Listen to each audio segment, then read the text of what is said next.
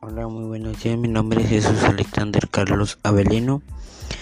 Estudiante del bachillerato Sacamistli. Y al día de hoy voy a hablar sobre las ventajas y desventajas que hemos tenido a esta educación a larga distancia. El COVID vino a hacer muchos cambios en las vidas de muchas personas. Muchas personas perdieron muchos familiares, muchos, muchos familiares cercanos y otros los tienen hospitalizados.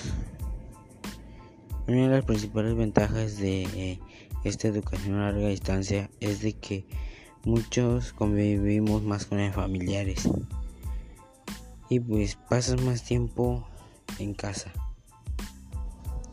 Otra de las ventajas es de que aprendes un poquito menos pero pues también tienes más oportunidad de investigarlas, conocer las redes sociales, etcétera.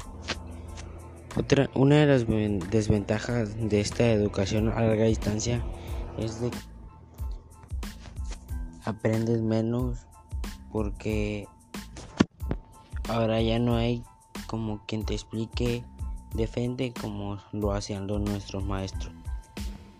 Y una más de las desventajas es de que no puedes pasar mucho tiempo con familiares lejanos, no los puedes visitar y pues tienes que traer cubrebocas para tener una muy buena zona de distancia y cuidarte y prevenirte sobre el COVID.